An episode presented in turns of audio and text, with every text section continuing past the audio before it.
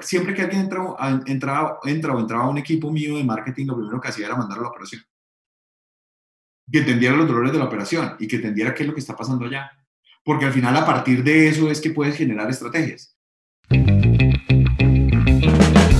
Hola a todos, soy Juan Camilo Gómez y esto es el Workplace Talks Podcast, un espacio donde hablamos con cracks que la están sacando del estadio en la industria del servicio. Sus historias son oro puro en términos de conocimiento y de acuerdo o no con sus maneras, lo que no se puede negar es que algo están haciendo y no solo diciendo para cambiar el rumbo de muchas vidas con éxito. Hoy con Fernando Casas, un crack de la estrategia para retail y hospitality. Es diseñador gráfico de la Universidad Jorge Tadeo Lozano de Bogotá tiene un Magister en Mercadeo y es MBA de los Andes. Con 20 años de experiencia y más de 10 años en marcas de food service, donde ha liderado las estrategias de expansión y consolidación operativa y comercial. Es un duro en desarrollo de modelos de franquicias en Colombia de marcas como Domino's, Bodytech, Anytime Fitness, Starbucks, Burger King, Archie's y Super Wow consolidando sus modelos operativos de comunicación, entrenamiento, distribución, producto, servicio y demás variables para asegurar el éxito de los franquiciados. Pero es un apasionado de la lectura, los podcasts y aún más importante de hablar con personas. Así logra entender sus propósitos de vida ayudando a más gente a conseguir sus metas. Así que preparados y bienvenidos. Esto es el Workbeast Talks Podcast.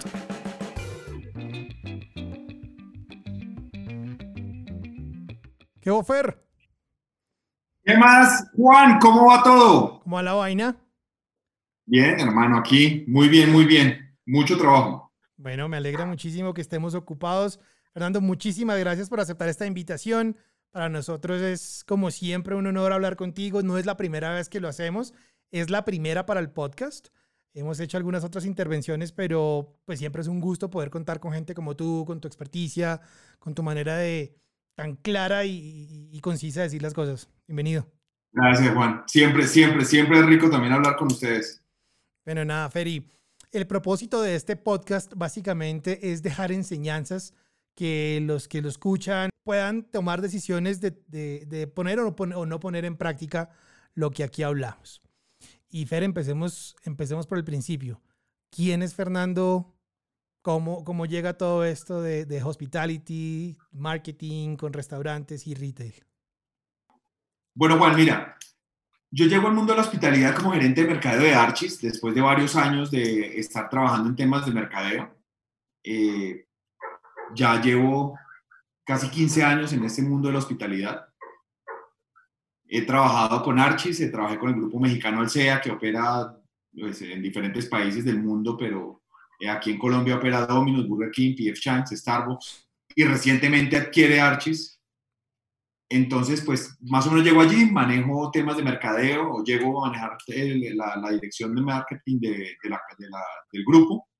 Y después eh, manejo Domino's, eh, la franquicia maestra de Domino's Pizza aquí en Colombia. Entonces también me metí en temas de operaciones y me metí obviamente en entrenamiento, toda la cadena pues, eh, que representaba la, expansión y el desarrollo de Dominos, la expansión y el desarrollo de Alsea, las adquisiciones, etcétera, etcétera.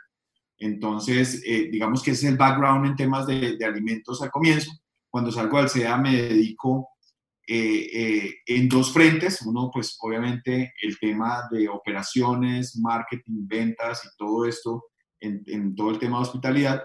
Y en el otro, en el tema de franquicias, que pues como trabajé con marcas y, con, y puntualmente con el sistema de franquicias, entonces también asesorar marcas que no necesariamente eran de franquicias, eh, para, para, perdón, que no eran necesariamente del, del, sector de la hospitalidad, para montar sus modelos de franquicia o para adaptar sus modelos de franquicia internacionales al mercado colombiano.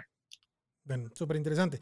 Digamos que ya tu background de, de mm, académico aquí en el, en el, en el intro lo dijimos completo y es, es, bien interesante con un MBA, con una maestría en marketing, bueno, varias cosas bien, bien chéveres.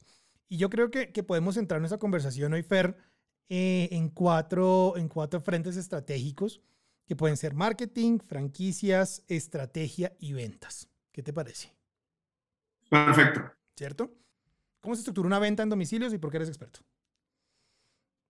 ¿Por qué soy experto? Pues eso no lo digo yo, pero claramente la, la experiencia, la experiencia que, que tuve eh, en, en, las diferentes cadenas en las, que, en las que he trabajado me llevó a aprender mucho acerca del domicilio y de las necesidades del cliente en el hogar, ¿no? Entonces, y más en una, en una economía como la de Colombia, en donde el tema de domicilios es tan fuerte y donde el consumidor está tan acostumbrado a utilizar ese servicio. Entonces, pues claramente en Archis teníamos un canal súper, súper fuerte de domicilios eh, que representaba más del 30% de las ventas de la cadena.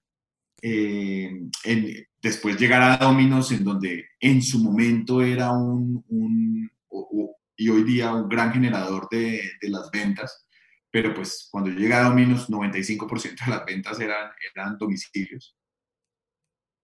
Eh, claramente allí aprendes no solo del tema de cómo vender a domicilio, sino también la operación del domicilio y todo esto.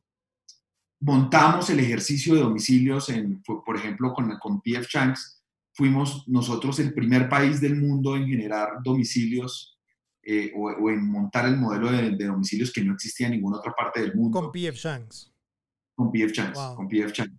Entonces nunca se, había, nunca se había hecho ese ejercicio de enviar PF Changs a domicilios a pesar de que es una marca de comida asiática, ¿no? Que digamos que tú lo primero que piensas es, es domicilio. comida asiática, comida china, domicilios. Claro. Extrañamente esto era un, un, digámoslo así, un concepto mucho más eh, de casual dining, de servicio a la mesa, y nunca se había pensado en el servicio a domicilio. Sí en el takeout, que es, una, es, un, es, un, eh, es un concepto muy americano, pero no en el, en el servicio a domicilio. Entonces, eh, la oportunidad de haber podido montar ese, servicio a domicilio y de haberlo replicado en otros países posteriormente, eh, e incluso con algunas de las marcas, eh, pues en Burger King también montamos el servicio a domicilio, a pesar de que no fuimos los primeros, también montamos el servicio a domicilio aquí en Colombia y tuvimos varias experiencias con ello.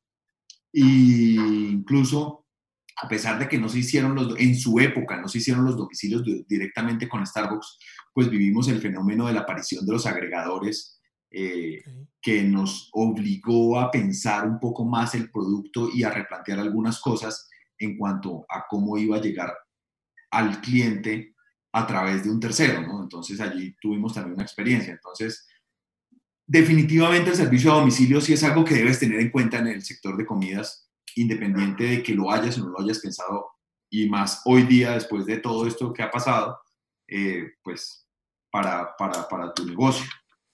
¿Cómo, cómo, ¿Cómo identificar las necesidades a domicilio cuando yo no tengo la persona frente a frente para preguntarle? ¿Cómo, hago, cómo, ¿Cómo hacen los negocios para poder llegar a identificar eso? Lo primero es que debes aprender a, a, conocer a conocer muy bien tu producto y lo que tienes, lo que estás ofreciendo. Si tienes un servicio a la mesa, claramente ya has podido identificar algunas de las de los requerimientos o de las necesidades del cliente.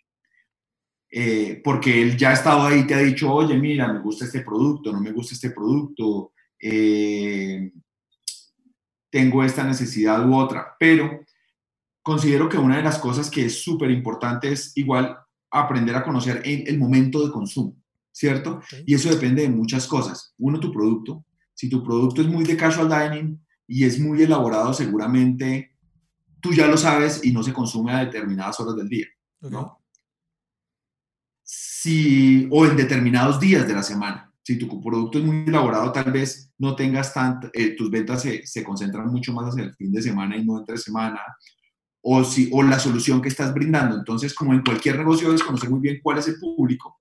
Si tú vas hacia, una, hacia un tema familiar o hacia un tema eh, de oficinas, ¿sí? O si vas a un, a, un, a un cliente que es más grupo o es un cliente que es más un cliente individual para poder crear una oferta eh, de valor realmente agradable y, y, y, y, alineada a ello. Se me ocurre preguntarte, ¿Qué, ¿qué es la famosa oferta de valor? Oferta no, propuesta de valor. Listo, la propuesta de valor. ¿Cuál es tu propuesta de valor? Tu propuesta de valor es, ¿qué te ofrezco a ti para cubrir ese esa necesidad que tienes, ¿cierto? Entonces, mi oferta, mi propuesta de valor puede ser un producto que se entrega de forma rápida a través de domicilio, con la temperatura correcta y al precio, y a un precio eh, affordable, a un precio cómodo, eh, con ingredientes X. ¿Y a qué me refiero? Ahora lo voy a llevar más bien a, eh, a una marca para que sea más fácil de entender. Por ejemplo, Domino's. Entonces, ¿cuál es la oferta de valor de Domino's? Producto en menos de 30 minutos, con una calidad, un estándar de calidad. No necesariamente es el más, el más eh, elaborado, el más, o sea, el más eh, excéntrico, los sabores más, sino el producto correcto en un momento de consumo, entonces, eh, con un precio justo, pues con un precio que se acomoda a las necesidades, a las necesidades que tengo. Entonces, esa es la oferta de valor de Domino's. Lo entrego en 30 minutos, lo entrego en un precio cómodo y lo entrego con unos ingredientes que es lo que, lo que unos ingredientes americanizados, cierto, unos ingredientes limitados, etcétera, etcétera. Entonces, esa es mi oferta de valor, ¿cierto? Sí, pues más o menos de este ejemplo de Domino's, lo que podemos agarrar es que la oferta, la, promesa de valor, perdón, se, se, basa en oportunidad y precio. ¿Sí? Sí. Ok, Correcto, correcto, correcto. Nos, quedan, nos quedan dos cosas súper importantes y es eh, poder entregar la promesa de valor y poder y tener que conocer el mercado. ¿A quién voy a dirigir mi producto? Es súper importante. ¿Cierto? Esos son los domicilios. Claramente. Claramente, porque además eso te permite saber también hasta dónde puedes llegar, ¿no? Si tu producto, si, si tú descubres una oportunidad en un mercado en, la, en el que desarrollas un producto para un nivel socioeconómico medio, ¿cierto? Y dices, oye, voy a vender esto a 50 mil pesos, ¿cada cuánto va a pagar un estrato medio de estos 50 mil pesos? ¿Cierto? oye, es así de pequeño, a un estrato más alto no le va a interesar, o a un estrato más bajo no le va a interesar. Entender muy bien cuál es tu capacidad de mercado, cuál es, cuántos vas a vender, porque pues, si desarrollas un producto demasiado costoso para un mercado demasiado chiquito, pues de pronto no vale la pena ni siquiera desarrollarlo, ¿no? Ok. Y cuando ya mi producto está desarrollado, yo tengo un local, una infraestructura, pero definitivamente me doy cuenta que esa infraestructura, ese local, solo sirve para dining, para comer adentro. ¿Qué, ¿Cómo debo estructurar mi nueva forma? ¿O debo cerrar? ¿O qué debo hacer? Mira, yo, es que, es que el tema es pensar que el producto no puede funcionar. Mira, yo tengo un cliente, o tuve un cliente, ya no, no, no es cliente mío en este momento, que vende muchas cosas fritas a domicilio. Vende mojarra frita, vende filete, filete frito, filete de pescado frito, vende chuletas fritas. Y la verdad es que ellos venden muy bien a través de domicilios, a través de agregadores, a través de, de, de una operación propia de domicilios y el producto llega con muy buena calidad. ¿sí? Con una calidad aceptable. Obviamente no va a ser la misma que tienes en el punto de venta. Pero ahí el, el, secreto está es en conocer muy bien tu producto. Sí, y perdóname lo que voy a decir, pero si tú coges el, un productazo que tienes, esta, esta, mojarra frita, la metes a la freidora, la, la, la, la, fríes y la metes en un empaque de, no sé, de estos de icopor, con el arroz, con el patacón, con no sé qué. Lo sellas, lo empacas en una bolsa y lo envías, va a llegar un desastre, seguramente, ¿sí? Y te digo, estas personas son realmente increíbles porque lo que hicieron fue que desarrollaron un empaque, desarrollamos un empaque en donde eh, el, el, el, producto, a pesar del vapor, respira, se mantiene la crocancia del, del, producto o de los fritos, pues, eh, el patacón, el, la proteína frita o apanada o todo esto, y se comporta bastante bien a domicilios. Lo que el error está es realmente en no hacer las pruebas y en no dimensionar el negocio. Porque ¿qué es lo que pasa? Y, le pasa mucho. Por ejemplo, cuando, cuando montamos los domicilios de P.F. Shanks, que esta ya es una historia memorable que he repetido en muchas, en, en, eh, en muchas ocasiones, una de las primeras cosas que dijimos es, no toda la carta puede salir. Seguramente no toda la carta va a poder salir a domicilio porque hay productos que tienen unas exigencias muy particulares y que tienen unos comportamientos muy particulares. Y entonces ahí entras tú a, a, ver qué es lo que está pasando. Entonces, ¿qué fue lo primero que hicimos? Fue preparar todos los productos de la carta. De acuerdo a la experiencia de nosotros, decir qué voy a hacer con cada uno de ellos, cómo lo voy a empacar cogerlos y empacarlos, subirlos a una moto y pasearlos por Bogotá, volverlos a traer y ver qué pasó. Oye, se revolcó en, la, en, la, en, el, en el recipiente, se volteó, se regó, se, se, se, ablandó, se sudó, se, no sé, se regó el jugo.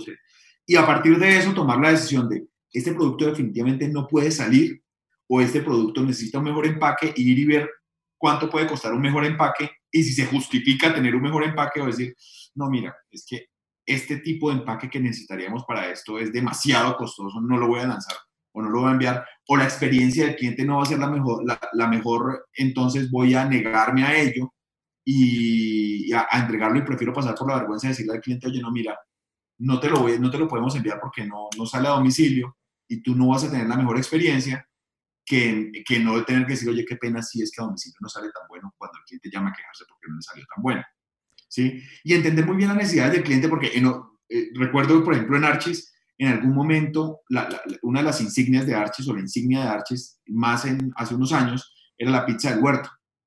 La pizza del huerto es una pizza, para los que no la conocen, que es una pizza que tiene una, que es una pizza caliente, una pizza, una pizza caliente con queso y que al final, en el momento de salir del horno, se le pone una ensalada que lleva rúcula, eh, champiñones eh, frescos, eh, pues una ensalada César, ¿no? Jamón y, y, salsa César y esto. Y anchoas. Entonces, cuando tú pones esa ensalada en el restaurante, claro, la gracia de esa pizza es que es la base caliente, el queso, el queso fundido, la salsa caliente, con la combinación de esa ensalada a temperatura, a temperatura ambiente o fría, y esa crocancia de la, de la, de la rúgula y de, de, los otros ingredientes. Entonces, en el, en el restaurante vives una experiencia. Cuando la envías a domicilio, al taparla, la, la lechuga se cose y se ablanda. Entonces, en algún momento intentamos decir, oye, vamos a enviar esta ensalada a domicilio, pero la vamos a enviar aparte. Y el cliente tiene que ponerla encima. Okay. Y recuerdo muy bien que hicimos un manual, explicamos a la gente, entonces la gente recibía la ensalada, la rúgula, las, los, tarritos con, la, con las otras cosas y él tenía que preparar las cosas y decía, y, después ponerla encima de la ensalada. Y dijimos, no, esto va a ser un éxito porque la gente se va a comer la pizza casi como la recibe en el restaurante.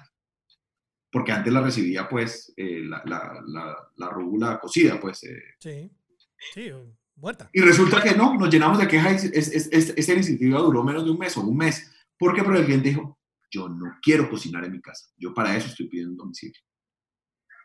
Y yo estoy dispuesto a sacrificar esa calidad del producto por esto. A mí llégueme rápido.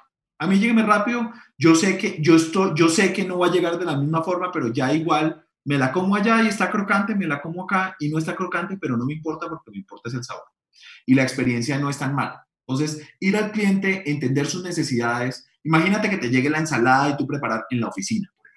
Sí, no, no vas a querer hacer eso, quieres comprar el pedazo de pizza y comértelo. O, o tú viendo una película debajo de las cobijas y entonces te toca salir y preparar la ensalada y revolver las cosas y ponerlo encima y buscar un cuchillo, un tenedor, yo qué sé, algo para ponerlo. Entonces dices, no, no, si es así, prefiero no pedirlo. ¿sí? Entonces, es entender muy bien los momentos de consumo en dónde está el cliente, qué está haciendo, cómo está viviendo las cosas para poderle entregar. Eh, eh, en medio de la cuarentena lo que pasó fue que muchas marcas, muchas marcas eh, prepararon los, los, productos, los empacaron al vacío para que la gente los, los recuperara en casa poniéndolos en agua, pues al baño de María o en agua, en agua caliente. Claro, eso está bien si yo pido con antelación y voy a usarlo para una cena, pero si yo quiero comer en el momento, me pido una pizza. Y yo no me voy a poner a calentar una cosa y a servir y a emplatar y la cosa. No, no, no. Yo quiero, también envíamelo así en un tarrito recién preparado y ya. Porque son momentos de consumo diferentes y son necesidades diferentes. Y eso es lo que no podemos perder de vista. ¿Qué resumo yo de todo lo que nos acabas de decir?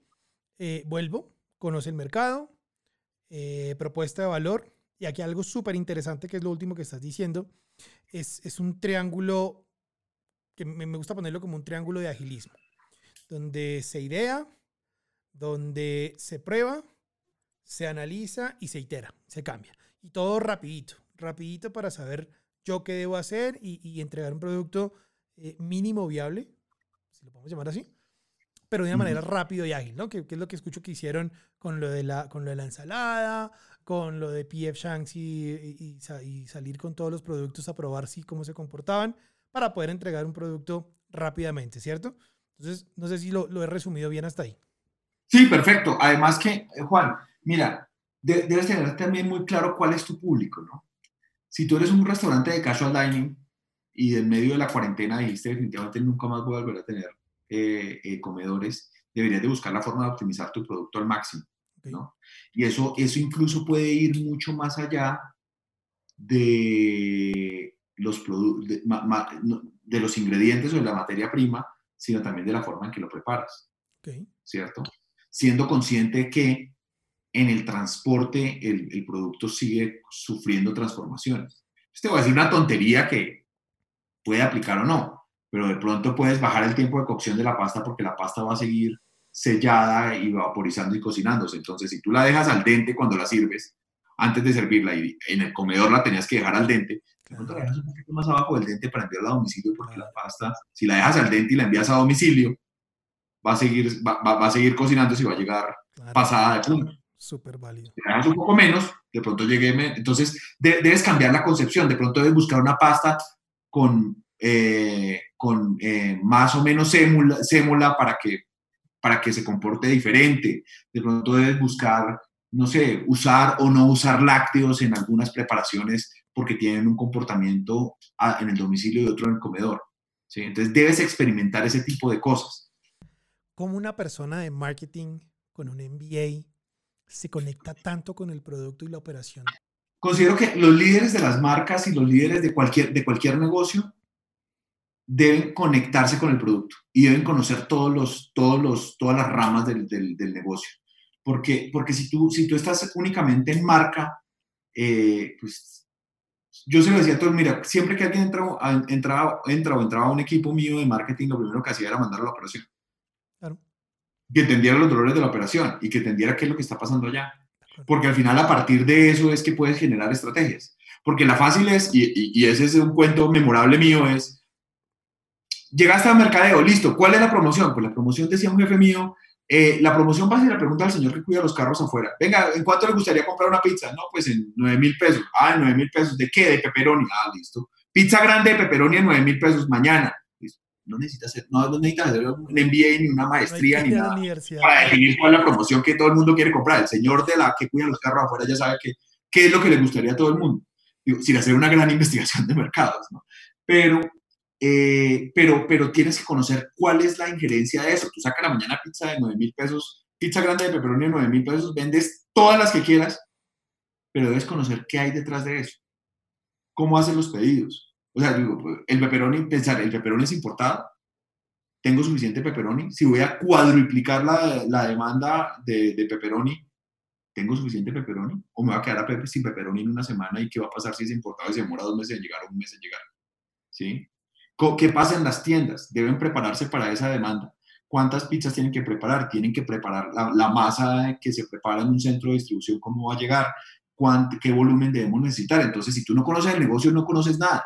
Y al final es que tú tienes que estar conectado con el cliente para poder, para poder darle la mejor oferta. Entonces, pues te terminas conectando y enamorando de cada una de las marcas y cada uno de los productos y además desarrollando productos. O sea, los productos, te digo, los productos que llegamos a desarrollar en cada una de las en cada una de las marcas, pues al final tú metes las manos ahí. O sea, los Arequipe Rolls, que son una cosa súper exitosa en Colombia de Dominos, fue una cosa que duramos meses y nos íbamos a las tiendas y preparábamos con operaciones y preguntábamos a la gente y probábamos diferentes arequipes y entonces el de operaciones decía, venga, pongámosle esto, el otro decíamos esto, usemos esta masa, esta masa no. El, el, el pan pizza, el, pan pizza de Dominos que, que es bastante exitoso, lo desarrollamos basados en el, en el, en el producto americano, pero no es la misma preparación americana. Y, fue un, y fue un producto desarrollado por marketing y no por operaciones en un comienzo, claro, con la participación de ellos.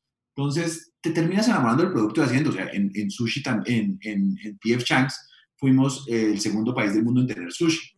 Y desarrollamos, tomamos unas experiencias de México, que fue el primero en desarrollar sushi, y desarrollamos nuestro propio sushi acá Pero además el sushi no solo involucraba los productos y de hacer el benchmarking y el precio y construir una barra de sushi y contratar susheros y hacer mil cosas. Entonces, si, no conoces tu producto a fondo, no, no, no, no, puedes ir mucho más allá. Entonces, por eso te terminas enamorando de esta cosa. Obviamente, me encanta la cocina también, Concentrémonos en algo muy importante que estás diciendo, muy interesante, y, y, hagamos de cuenta que en este momento estás sentado haciendo una consultoría.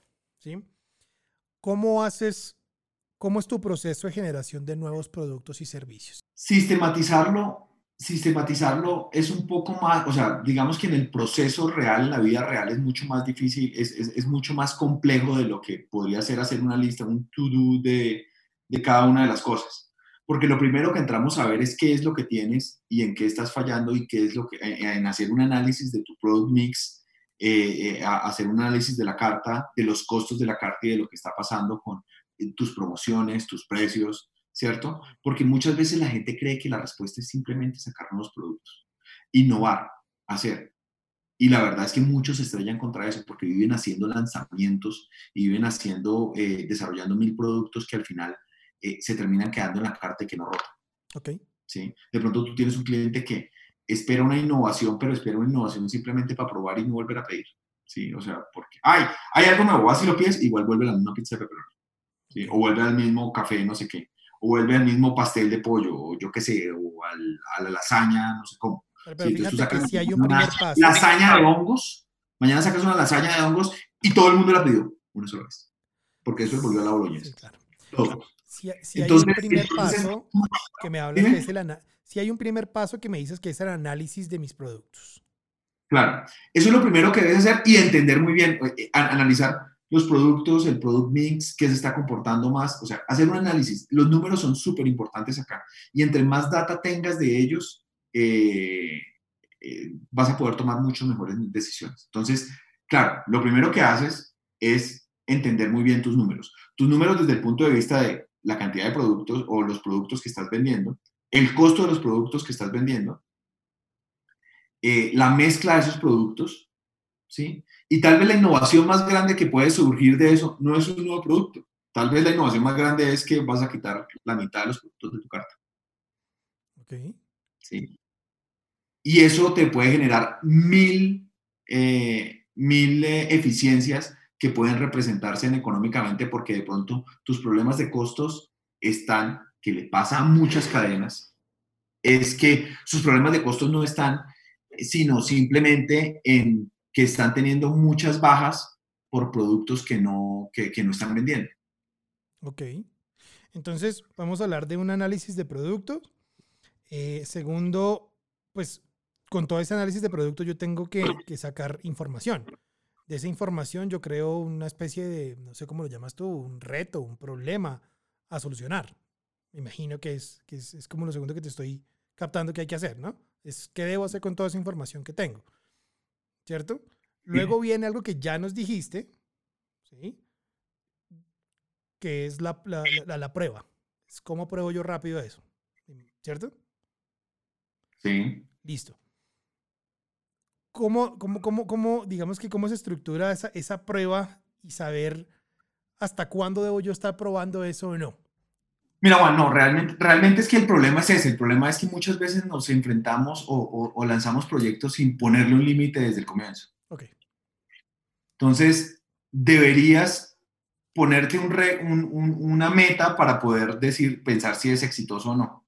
¿Y eso qué quiere decir? Eso quiere decir en que, ok, voy a desarrollar un producto o voy a, o voy a probar esta forma de hacer las cosas o voy a, voy a sacar un nuevo ingrediente. ¿Cuántos espero vender? En qué momento eso es rentable o deja de ser rentable. Y si no llego a eso, pues sabré. Si, si no estoy, o, o si llego muy cerca, digo, me peleé por tres. Ok, no. Si llegué, pues, ¿cuál es mi rango de tolerancia? Y no esperar a ver qué pasa. ¿sí? Es tener muy claras las metas y los objetivos que tienes con, con, cada producto. Si estás hablando de temas de innovación, ¿no? O si estás hablando de un nuevo concepto, o estás hablando de, eh, yo qué sé, voy a sacar el sushi en PF Chang's. ¿Por qué? Porque, bueno, por, por, por a eso llegué porque quería innovación, porque quería eh, un nuevo producto, porque había una necesidad en el mercado, porque ta, ta, desarrollé esto, voy a invertir tanto y hacer un plan de negocios para él. ¿Cuánto tengo que invertir cuánto debería representar en cuánto tiempo de mis ventas y qué tengo que hacer, qué me va a costar, voy a contratar nuevo personal, voy a hacer una obra civil, voy a hacer, voy a comprar unos productos, voy a ta, ta, ta, ta, ta, ta. Mi meta es que en tres meses, ¿cuánto es mi presupuesto? Eh, que tres meses represente, yo qué sé, el 10% de las ventas y ese 10% tiene que ser incremental. Entonces, ok, basado en eso, pues ya te organizas y, y, y, dices, si en tres meses no he llegado, en tres meses evalúo y digo, ¿cómo voy con esto? Obviamente sin dejar de hacer un seguimiento constante a esto, porque, porque no puedes, si a los dos meses y medio estás en el 2% de las ventas, pues creo que algo está fallando, ¿no? Ya no vas a llegar al 10 igual, ¿sí? A menos, entonces, e, e, ese es otro tema que es supremamente clave en cualquier negocio, seguimiento constante. Sí. ¿sí? No, no, e, el peor error de muchas marcas es que no se miden, y, no estoy hablando solo de comidas, de cualquier negocio, que no se miden en el día a día, ¿cierto? Entonces, dicen, oye, mi meta este mes es vender 100 millones de pesos. Y entonces, dejan pasar el mes, plantean la meta el primero del mes, y el 28 dicen, venga, ¿cómo vamos? No, pues llevamos 30 millones, si la meta es 100 millones. ¿cierto? Pues partamos en un escenario lineal sin, sin, sin mayores eh, variaciones, pues tú deberías por lo menos de decir, oye, si voy a vender 100, pues cuánto tengo que vender diario o cuánto tengo que vender a la semana para llegar a, a 100, ¿no? Entonces, a la semana voy a vender 25, ok, la primera semana vendí 25. ¿No los vendí? Ah, ok, no los vendí, ¿cuánto vendí? 20, estoy quedado 5, ¿qué voy a hacer para recuperarlos? Porque ahora esta siguiente no tengo que vender 25, sino 30. ¿En qué fallé? ¿Cuáles fueron los errores que cometí? Eh, ay, no, mira, me entraron muchas llamadas y no tuve capacidad de, instalar, de atenderlas. Me faltó una persona para atender las llamadas. Me faltó un teléfono. Me faltó otro canal para tomar pedidos, porque si ya estaban los clientes, el problema es que yo no tuve la capacidad. O no me ingresaron suficientes llamadas, o no tuve capacidad de reparto, o no tuve eh, producto suficiente porque me quedé desabastecido por X o Y motivo. Entonces, no, espérate, tú pensabas vender 25 millones de pesos y no tenías suficiente producto para vender. Eso quiere decir que tú no planeaste bien. Entonces, haz el seguimiento constante, ¿no? Entonces, ese es otro de los grandes errores que, que, se cometen cuando, cuando esto. Ponte un objetivo y mídelo constantemente, mídelo eh, frecuentemente y ten claro cuáles son tus ciclos, cuáles son tus ciclos de, de, medición, ¿no? Porque si yo vendo comidas, pues seguramente vendo todos los días. Entonces, yo personalmente en las marcas mías me medía incluso en, en franjas horarias. Entonces, yo sabía cuánto vendido a mediodía, cuánto vendía a las 6 de la tarde, cuánto, con cuánto va cerrado el día. Y ya con la tecnología podía ver, desde mi celular podía ver cómo iba cada una de las tiendas o cómo iba toda la cadena, cómo iba cada, eh, eh, particularmente, incluso podía saber cómo, cuánto estaba vendiendo cada uno de los vendedores. ¿sí? La tecnología me permitía eso. Tú puedes llegar al nivel, hoy con tecnología puedes llegar al nivel que quieras de... de, ¿Qué tan pues. asequible es la tecnología para un emprendedor? Eh, de cualquier rubro de negocio, llámese restaurante, llámese retail, llámese lo que sea. ¿Qué tan asequible es esa, esa tecnología? Mira, sabes que hoy día mucho. ¿Qué tan asequible y tan accesible? Las dos. ¿Qué tan accesible y qué tan asequible? Realmente hoy hay muchas soluciones en post, en ventas, en e-commerce, en que tú no necesitas ser un gran desarrollador. Lo que pasa es que debes contemplarlo entre tus números, ¿cierto? debes contemplar, es lo que yo le digo a todo el mundo, por ejemplo, ay, una, no tengo servicio a domicilio, voy a usar un agregador, voy a usar Rappi, voy a usar Uber Eats, voy a usar otro. Pero es que me quita el 35%, el 30 y no sé qué por ciento, el 20 y no sé qué por ciento. Y eso no es rentable.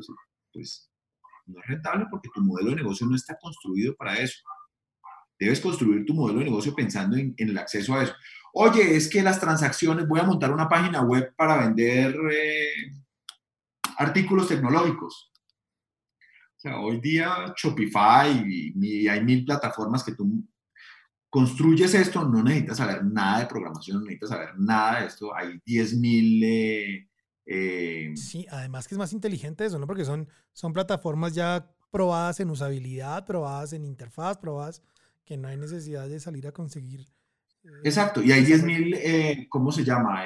se me fue la palabra. 10.000 recursos que puedes agregar a tu página y lo que terminas o costando un valor adicional o, cobrando un porcentaje sobre tus ventas. Entonces, pues si tú ya sabes que por ahí te va a costar 4% más por la transacción, por la pasarela, por no sé qué, pues obviamente debes contemplarlo en tu modelo de negocio. Y no estoy diciendo que debes cobrarle, trasladárselo al cliente, sino tener muy claro cuánto es lo que te esperas ganar y cuántos son tus costos y cuánto te está costando.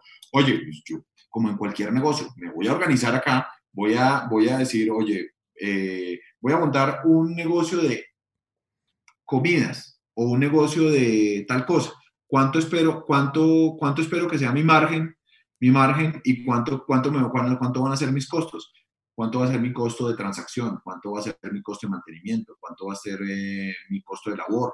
¿Cuánto va a ser mi costo de ocupación? ¿Cuánto va a ser mi costo de, de distribución? ¿Cuánto va a ser? Ten claro tu modelo de negocio. Es un PNL.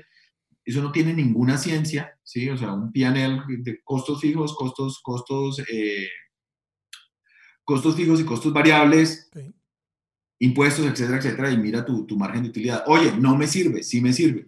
Antes de ponerte a invertir en cualquier, en un negocio que no sabes si va, si, si va a ser rentable o no.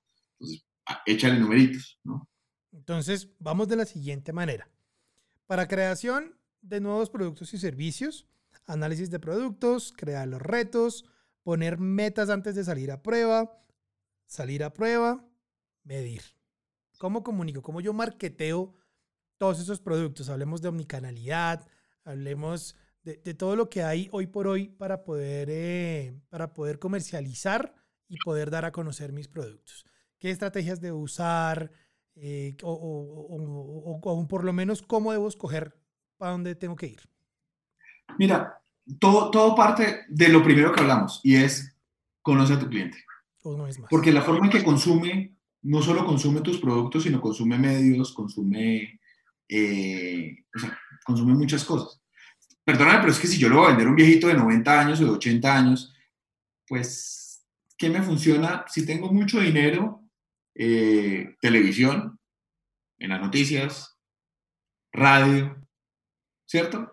Porque pues no, él no consume, no, seguramente no consume mucho digital o no consume nada digital, ¿sí? Prensa, seguramente ese, ese, es el público, ese es el target. Pero si tú lo vas a vender a un pelado de 15 años, pues definitivamente una aviso de prensa no sirve para nada. ¿Sí? Y es muy digital, 200% digital. ¿Sí? Entonces, tener muy claro cuál es, cuál es, cuál es ese, ese cliente que tienes. Porque hoy todo el, mundo, todo el mundo está en la goma de, no, es que todo es digital. Todo es digital, es perdóname, pero si tú vas a ofrecer digital a mi mamá no le vendiste nada. Nada. ¿Sí? Mi mamá consume de una forma muy diferente, tu mamá, tus papás consumen de una forma muy diferente. Todos consumimos de una forma muy diferente de acuerdo al perfil que tenemos. Seguramente nosotros que estamos como en la mitad del camino de la vida, seguramente nosotros estamos en medio de los dos, entonces consumimos digital, pero también consumimos eh, de forma análoga algunas cosas, entonces a ti te funciona el volante o te funciona el inserto en alguna parte o te funciona la valla o te funciona. Mira, alguna, alguna vez, hace, hace ya varios años, eh, me acuerdo que hablaba con una gente de Coca-Cola y nos decía, Fer, nosotros cortamos absolutamente todas las inversiones en, en vallas. ¿Por qué? Porque ahora la gente va en el, en el Transmilenio y en el transporte público pegada al celular. Entonces, no más vallas. Sí, ¿de cuál público? Toda la gente, ¿estás seguro? pues si uno, si uno se pone a pensar, se sube al Transmilenio y sí, el gran, gran porcentaje. Y nadie está viendo la calle. Nadie. Pero no necesariamente es el único espacio donde, donde tú ves una valla. Okay. El, tema, el tema es tener muy claro cuál es el público. Entonces, ten muy claro que, cuál, cuál es el público y basado en eso sí, sí, defines el medio, el medio de comunicación. ¿Qué es lo que está pasando? Que ahora por temas de seguridad, de salud, de salubridad, pues ya el, una herramienta que funcionaba muy bien para muchos negocios era, por ejemplo, un volante. Dime quién te recibe un volante hoy día. No, ya nadie. Es más, o sea, incluso no, no eh, recuerdo que mi servicio de internet me llegó un correo diciéndome, no le volveré a mandar la factura impresa. Por temas de, de salud y la pandemia y la cosa, te la voy a empezar a enviar digital. Gústete o no te guste. ¿sí? Y tienen razón, pues, y, se ahorraron un costo en berraco. pero eh, ahí voy, no generalicemos porque a veces lo digital no, no necesariamente reduce el costo, pero hay casos puntuales como este donde sí, me redujo el costo de una manera, claro. pero... Claro, claro, claro. Y, te, y, te, digo que, que, el tema digital funciona muy bien en públicos puntuales, ¿sí? O en la forma, o en el producto que tengas. Tú no vas a vender una banca digital de forma análoga 100%. Sí, seguramente le vas a poner un, un eh, paradero de bus, ¿sí? Y tú dices, yo qué sé, Neki de Bancolombia. Pues Neki de Bancolombia yo sí lo pondría en el banner dentro de Transmilenio porque la gente iba parada y dice, ay, podrías haber pagado con Neki tu Transmilenio. Estoy viendo cualquier cosa, ¿sí? Eh, también, además, de acuerdo al medio, el mensaje, ¿no? Porque no es la misma forma de decirlo, ¿sí? Entonces, considero que una fórmula, una fórmula, eh, una fórmula final no existe, ¿sí? Y el tema de multicanalidad y omnicanalidad también son conceptos totalmente diferentes, ¿no? O sea, tú puedes estar en muchos canales, pero estar totalmente desconectados. Omnicanalidad, omnicanalidad habla más de que estás en varios canales, pero todos están conectados y te llevan por un camino, ¿sí? Entonces, la, entonces el estar el estar acá y es decir, oye, voy entrando, por ejemplo, el, el ejemplo de esto, oye, voy entrando, a, voy entrando al Transmilenio y entonces me están eh, de forma, como voy llegando, me llega un mensaje al celular donde dice, recuerda que cuando estoy entrando a la estación, me llega un mensaje al celular donde dice, recuerda que aquí puedes pagar con X, estoy diciendo cualquier cosa, ¿no? Y entonces cuando voy a entrar encuentro un impreso arriba donde dice, ay, recuerda que puedes pagar con X, ¿cierto? Claro. Y cuando entro y me subo al bus, veo un banner que dice, ¿y tú pagaste tu viaje con X? Y entonces cuando, yo qué sé, cuando salgo del bus, eh, vi una valla, cuando salgo de la estación vi una valla que dice, oye, y ahora puedes pagar Transmilenio con X. Y entonces resulta que cuando me subí pagué con X y entonces me llegó una, un correo electrónico donde dice eh, que qué bueno que hayas pagado con X y no solo puedes pagar el Transmilenio, sino ciertas cosas más. Eso, eso realmente es omnicanalidad, ah, omnicanalidad, cómo logras conectar cada cosa, pero otra vez eso depende del usuario. Eso depende del usuario y cómo, cómo consume medios y cómo consume cosas. ¿sí? Si yo vendo, otra vez, no, no se me ocurren ejemplos. Si yo vendo, es que hoy, día casi todo lo puedes buscar. básicamente te lo puedo resumir de esta manera eh, y para ponerlo súper tangible y con algo que te toca a ti mucho, y es Dominos. Dominos creo que hasta el 31 de mayo, si no estoy mal, tenía una super promoción que era, creo que los cibernéticos, una cosa así se llamaba, que te dejaban una pizza extra grande de un solo ingrediente por 19 mil pesos, pero solo si pedías por internet, en, en el app o en, o en, la, o en la página. Mm. Mientras que si pedías por teléfono, puedes seguir pidiendo, pero no puedes acceder a esa, a esa promoción. Detrás de eso, seguramente lo que se está buscando es migrar el, el pedido a online porque me es mucho más rentable pedir online que no me exige costos de labor y yo empiezo a migrar la gente hacia allá. Sí, es una estrategia que tú usas en cualquier parte, ¿no? O sea, pagando, mira, por ejemplo, cuando yo estaba, estoy hablando de 12 años atrás o 13 años atrás, cuando estaba en Archis, teníamos una alianza con Visa impresionante y a mí me interesaba que, que los domiciliarios no, no usaran no usaran efectivo. Estamos hablando de 12 años atrás donde la gente, o 13 años atrás donde la gente no estaba acostumbrada a usar tarjetas para pagar cosas, ¿no? Sí. Donde las marcas, 90% de sus ingresos eran efectivo. De acuerdo. No estamos hablando hoy día que mucha gente paga, paga a través de canales digitales. Eh, pues que estaban carizadas más. Pero en ese momento no me interesa, pues o sea, en ese momento era peligroso, sigue siendo peligroso quedando un domiciliario con efectivo, entonces estaba tratando de migrar a, a, pagos, a pagos con tarjeta. Y lo logramos. Y para eso ofrecíamos mucho. Oye, 30% de descuento pagando con Visa.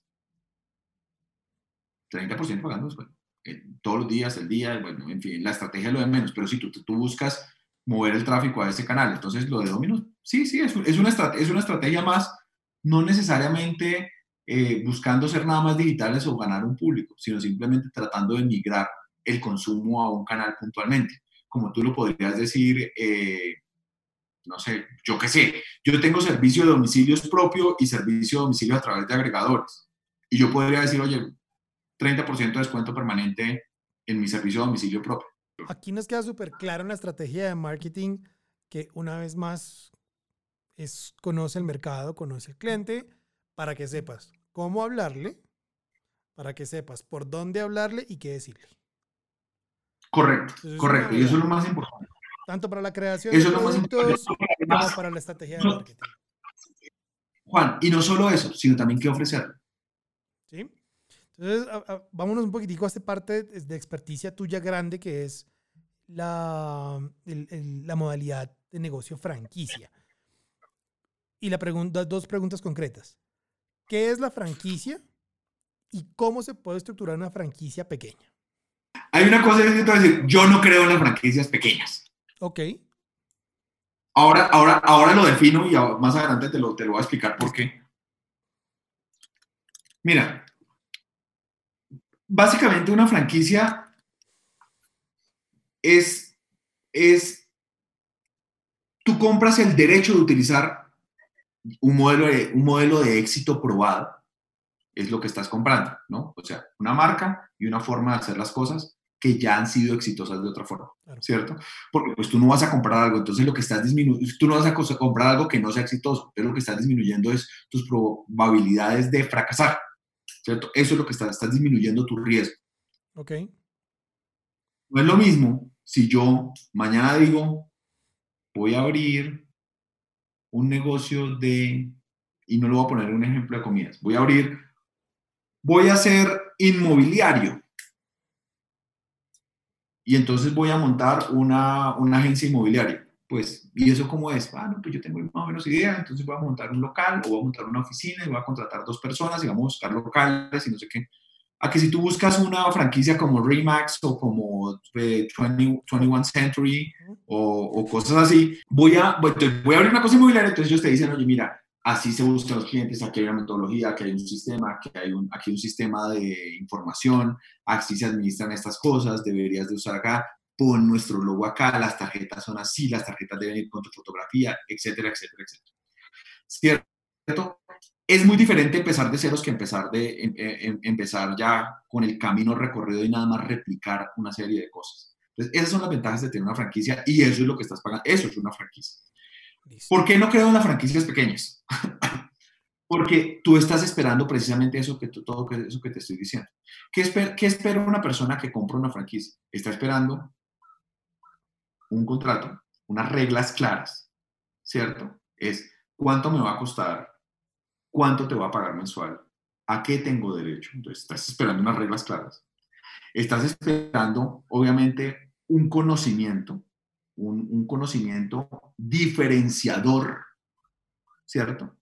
Porque es que si, perdóname, pero si yo soy, otra vez, volvamos al caso de, de las comidas. Si yo soy Subway, entonces dice, ah, sí, ponga el letrero de Subway, listo. Y pongo el letrero de Subway, tengo derecho al letrero de Subway. Y te dicen, no, pues lo que vendemos son sándwiches. Usted verá ahí qué pan usa y usted verá ahí qué, que, que, cómo, cómo pone la lechuga y usted verá ahí que, cómo hornea el pan o si lo hornea o no lo hornea. Pues, no, pues, esto no es nada, ¿sí?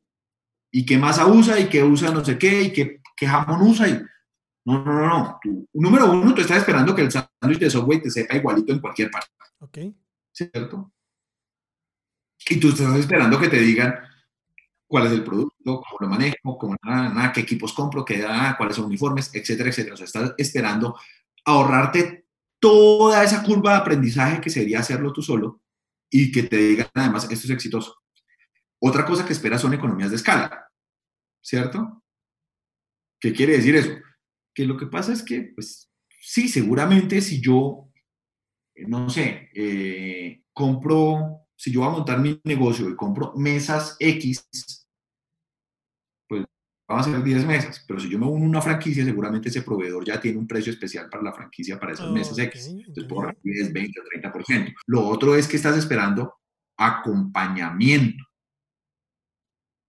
¿Sí? No es como que ahí está. No, no, tú estás esperando, oye, ven, ¿qué necesitas? Oye, ven, esto se hace así.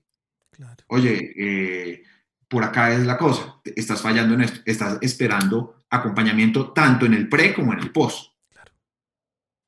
Entonces, todas estas cosas eh, en el tema financiero, que te digan, oye, mira, tu modelo de negocio sí funciona o no funciona, estás gastando mucho en esto.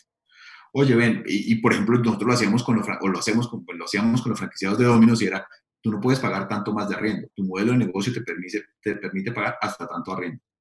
De, por cada 100 órdenes, por decir cualquier cosa, no es, no es la realidad. Por cada 100 órdenes tienes que contratar un, contratar un domicilio. Por cada 100 órdenes a la semana tienes que contratar un domiciliario más. Por ejemplo, que te digan eso, tú ya dices, ah, ok.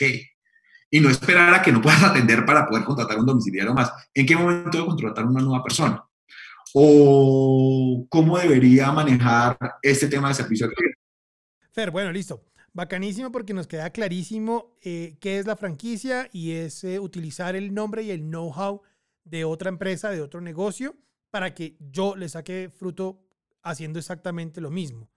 Em, ¿Cómo se debe estructurar? Nos queda mínimamente claro, pues debe tener una estructura de marketing, debe tener una estructura de capacitación, una estructura de ventas, la cual hace parte de ese know-how que me tienen que entregar. Estoy más o menos en lo correcto, resumiendo lo que tú dices.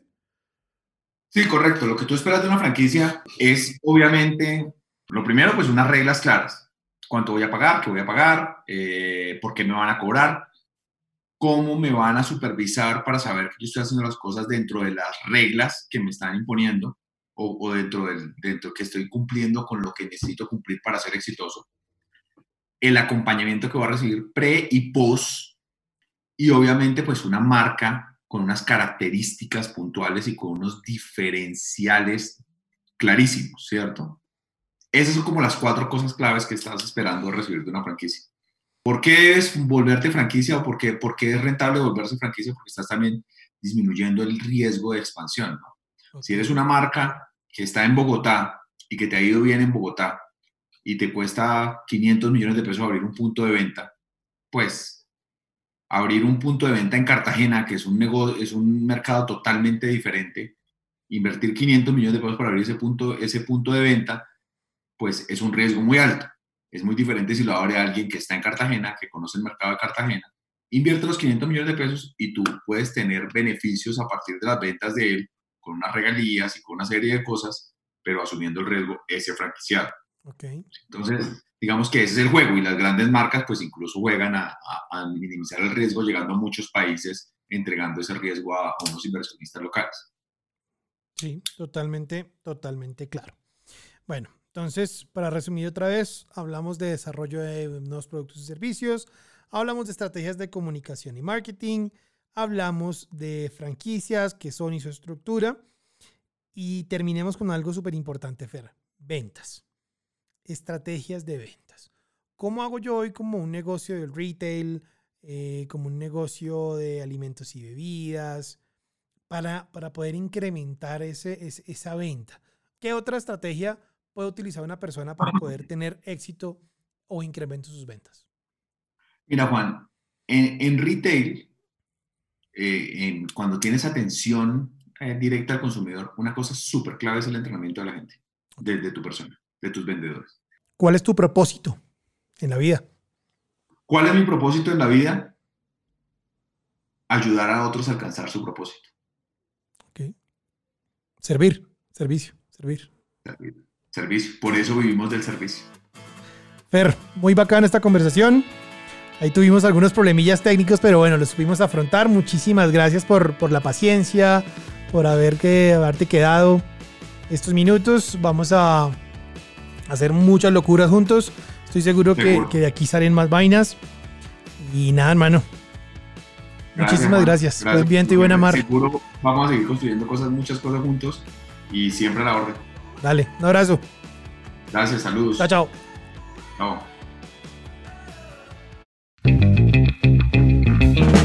Mil gracias por acompañarnos hasta el final.